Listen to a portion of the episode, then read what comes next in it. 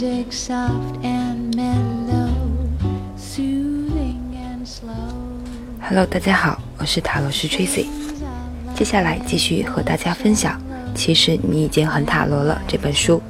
我们来讲圣杯牌组的故事。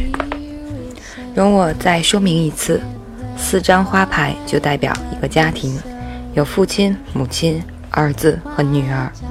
这是一个相当和谐的家庭，每位成员都会去关怀其他人的情绪好坏。然而，小男孩已经渐渐长大，有自己情感上的需求，这是父亲、父母亲和姐妹所无法填补的。王牌表示，这个年轻人决定要寻找他自己的需求了，虽然他不那么清楚知道自己的方向，结果就坠入爱河了。二这张牌表示，他找到了他第一次平等的人际关系。他过去所有的关系几乎都是不平等的。在和父母亲的关系当中，父母对他的支配比较多；在和妹妹的关系中，则是他扮演较多控制者的角色。圣杯二这张牌告诉我们，他正在学习如何转移对妈妈的爱到女朋友的身上。妈妈让他感受到力量、智慧、成熟以及安全感。然而，透过性关系的建立，一种平等的、亲密的爱的关系，更令人达到一种新的贴心层次。圣杯三则表示，他认为如果这种一对一的关系是如此美妙的话，我为什么不再加入第三个伙伴到这份关系当中呢？这会第三者来接近他。和他建立关系，因为他显得快乐、有自信、有积极。一开始，他便显得精力充沛，而且每件事都进行得很顺利。一直到四的出现，四代表他了解这情况正逐渐转变成某种和他原先预期有别的东西。他开始怀念起某些东西，并渴望他所经历过的圣杯二的那个阶段。的完美结合。现在他有三个机会在他面前，然而他却闭眼不视，反而更喜欢梦想着完美的关系。这或许是来自他的过去。当他沉浸于白日梦中时，机会也就溜走了，而且他也没有想要好好把握住他们的念头。在圣杯五这张牌中，他终于看见了自己的人际关系的疏离。他做事机会的丧失，因而，在为此感到悲哀的同时，他并不知道他背后还有路，而且可以把他带回到以往感情稳定的状态中。圣杯六这张牌则告诉我们，他会害怕别人介入他和伴侣之间，因为他需要的是一个安全而无忧的关系。这对伴侣几乎做任何一件事情都会在一起。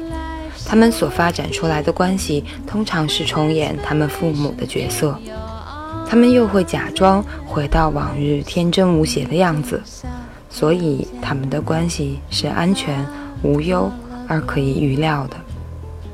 圣杯七代表的则是他开始明白无法透过别人来发现幸福，或许这份关系并不是他情感需求的答案，他开始展开一段心灵之旅。而且发觉到目前的关系确实是少了某样东西，他谨慎地检查了自己的需求，开始理解到他一点也不爱他自己。在圣杯八这张牌中，他从肉体或情感上的两性关系中走出，找寻比他之前所经历过的更深刻的爱。他知道在追寻的过程中必定是孤单的。他也明白了，除非别人也经历过这种追寻，否则不会真正的了解其重要性。而圣杯九代表着他从自己身上发现了这份爱或自我价值，而且发觉他一直跟着自己，深藏于自己本质之中。他表现，他表现为对他自身精神以及情感价值上的一种不可撼动的认知。他不再需要依靠别人对他的意见来支持他对自己的看法，他觉得很满意，内心充满满足感，而且觉得有需要把这种快乐和某个特别的人来分享。在圣杯十这张牌中，和圣杯国王一样，他现在已经准备接受一个充满爱和分享的两性关系。他也将会拥有圣杯六的安全感、圣杯七的理解力、八的力量、九对自己的爱，以及国王的感情成熟度。圣杯三再度出现，有一个新人进入到他的两性关系中。而现在，他代表的是个小孩，是圣杯、权杖、宝剑或者五角星的侍从。在这份成熟的关系中，有足够的空间让孩子在爱、安全感和独立的条件下成长。这对配偶的第一张侍从牌之后，又跟着若干张侍从牌。当第一个侍从变成骑士时，他在通往国王的路途上。会为了获取经验而重复国王与王后以前所犯的错误，而他们会忍耐地保持静默。从侍从变成皇后的路上，和上也和上面的故事大同小异，除了一点，她可以直接从侍从转换成皇后。或许女人在情感上的成熟较男人更为快一些吧。以上就是圣杯牌组的故事，感谢大家收听，我是塔罗斯 Tracy。